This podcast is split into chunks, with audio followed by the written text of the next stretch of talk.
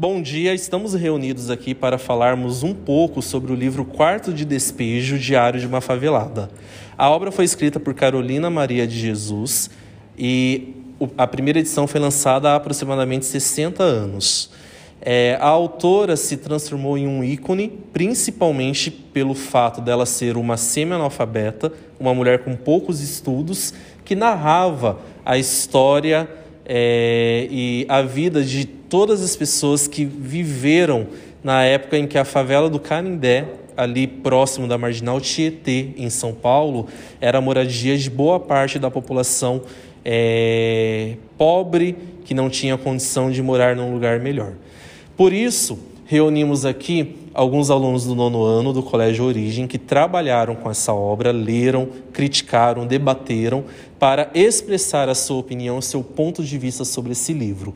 Estamos aqui então com o Mateu, com o Cauã, com o Pedro, Maria Clara, Ana Luísa, Luísa e Maria Eduarda Paludeto. Para começarmos a, o nosso debate, a nossa análise do nosso podcast, a primeira pergunta vai para o Pedro. É, Pedro, pensando assim nas questões relacionadas a, a essa obra, fale aí para mim quais foram aspectos que chamaram a sua atenção. Bom, bom dia a todos, né? Primeiramente, começando pelo racismo, que mesmo a maior parte da favela sendo negra também, ela sofre muito racismo pela minoria da favela, né, a parte branca. E também a desigualdade, que sendo a maioria da, da favela pobre, né, com bastante pobreza, tendo dificuldade para comprar comida para alimentar os seus filhos e a si mesmo. Perfeito, Pedro. É, certamente, quando a gente analisa né, essa obra, é perceptível que boa parte das pessoas que vivem ali são pessoas é, pretas, né, que só vem para confirmar que ah, o racismo está presente porque são pessoas à margem da sociedade que realmente são excluídas, né, muitas vezes lutando para conseguir o básico que é colocar comida na mesa. Tá? É, em relação à, à obra ainda, é interessante a gente perceber que foi escrito por uma mulher que semi-analfabeta, né? E, de certa forma, houve muitas críticas é, na época, principalmente por parte de grandes autores literários, em relação ao fato de ser uma obra aberta, com muitos erros gramaticais. E aí eu gostaria de perguntar então para você, Maria Clara, de que forma isso contribui para dar mais realismo à obra? Né? Como o fato de você ter ali né? Tantos erros ortográficos faz com que, ao leitor ler o Diário de uma Favelada, é, olhe para aquilo e vê que, de fato, aquela é uma história real. Como que isso contribui? Bom, sobre essa pergunta, é, tem vários erros ortográficos no livro e o revisor decidiu deixá-los por conta de dar mais realismo à obra. E isso é por conta dela ser uma semi-analfabeta e não ter estudado tá? Sobre esse aspecto, o Mateu tem algo ainda para dizer. E é muito. Oi, gente, perdão. E é muito interessante a gente também ver que, mesmo com tantas dificuldades, porque ela não ter feito uma escola completa, ela não ter um ensino completo, ela sendo uma semi-analfabeta, ela conseguiu escrever um livro contando a sua vida, relatando as realidades que ela vive, para que todo mundo possa ver a realidade, a outra realidade dela, que todo mundo possa enxergar a realidade que ela vive. Então isso é muito interessante, porque mesmo com tanta dificuldade, ela ainda conseguiu escrever, com todos esses desafios, ela conseguiu escrever um livro completo. Então é muito interessante de ver isso. É, esse é um livro que de fato emociona muito, né? Porque a gente pensa em tudo que aquela pessoa vivenciou, a gente se coloca no lugar do outro, né? Acho que a palavra empatia vem em primeiro lugar. E aí eu gostaria de saber, Luísa, se ao ler essa obra você se identificou com alguma parte, ou se houve alguma coisa que te emocionou muito, que mexeu muito com seus sentimentos ao ler então o livro. É, bom dia a todos.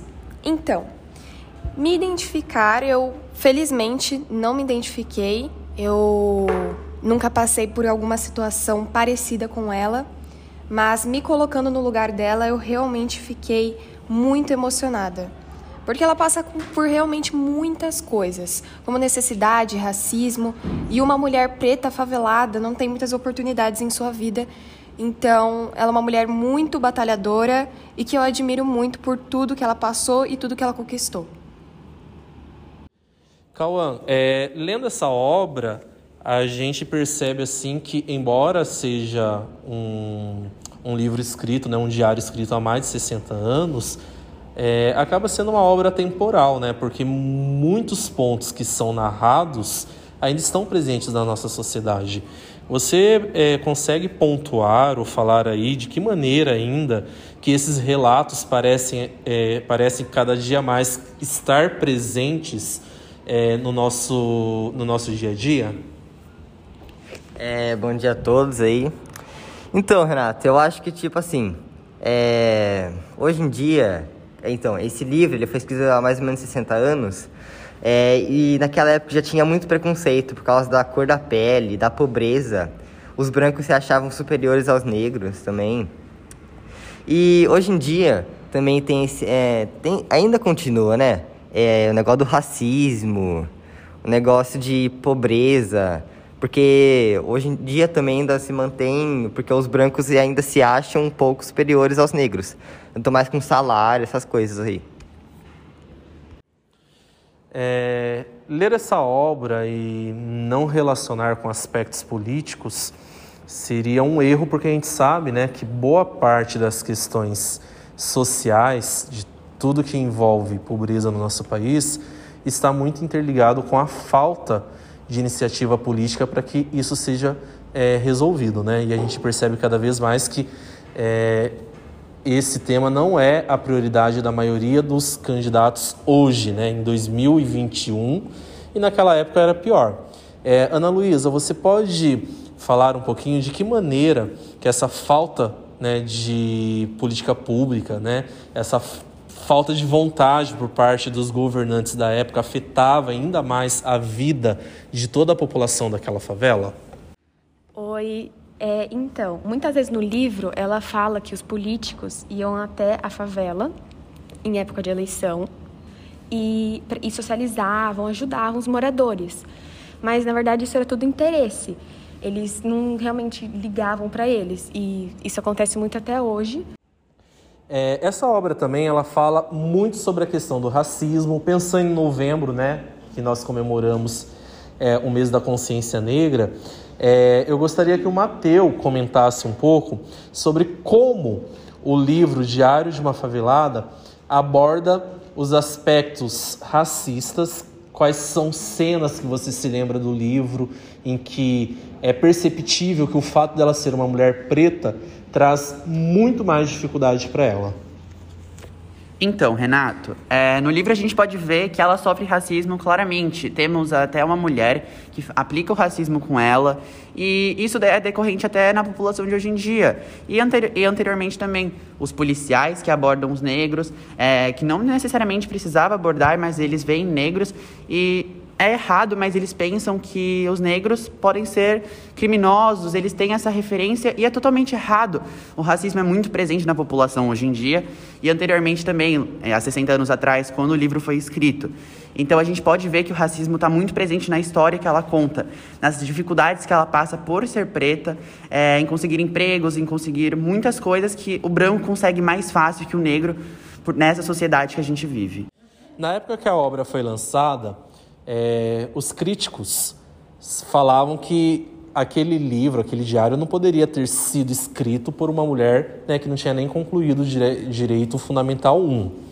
E com isso, é, muitas teorias foram levantadas é, em relação ao fato de que alguns acreditam que foram jornalistas que escreveram boa parte da obra.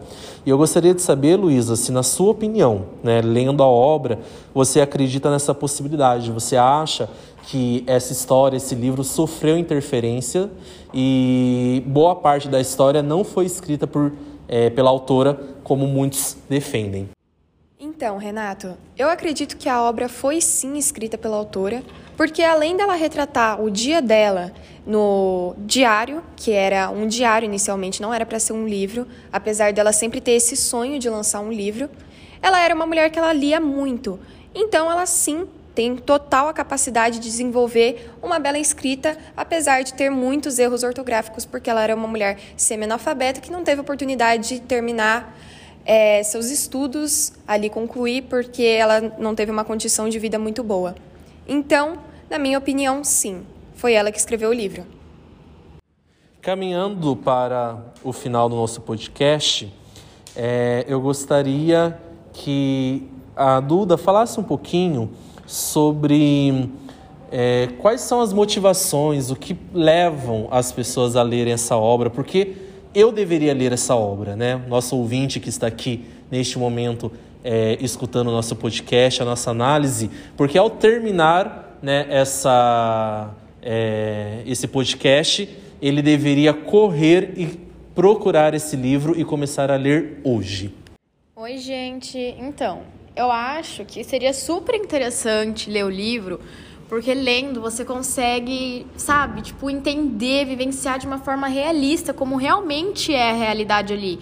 Você vê, tipo, o que, que a pessoa passa, você sente, você se coloca no lugar, tipo, emocional, tudo. Não somente nos noticiários em que só relata crimes e crimes que acontecem na favela. Eu achei super interessante você vivenciar como realmente é a realidade deles.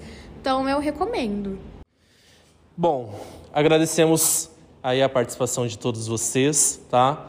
Certamente não sairemos da mesma forma que entramos depois de lermos esse livro e que você, ouvinte aí, possa é, se sentir estimulado após ouvir esse debate, essa análise, né, para ler essa obra que é tão essencial, que é um livro é, que se transformou em um em um marco importante para a história literária brasileira, tá? Então que você possa se sentir estimulado, tá? E agradecemos aí mais uma vez o seu tempo, a sua disponibilidade por nos ouvir. Até mais. Tchau, tchau.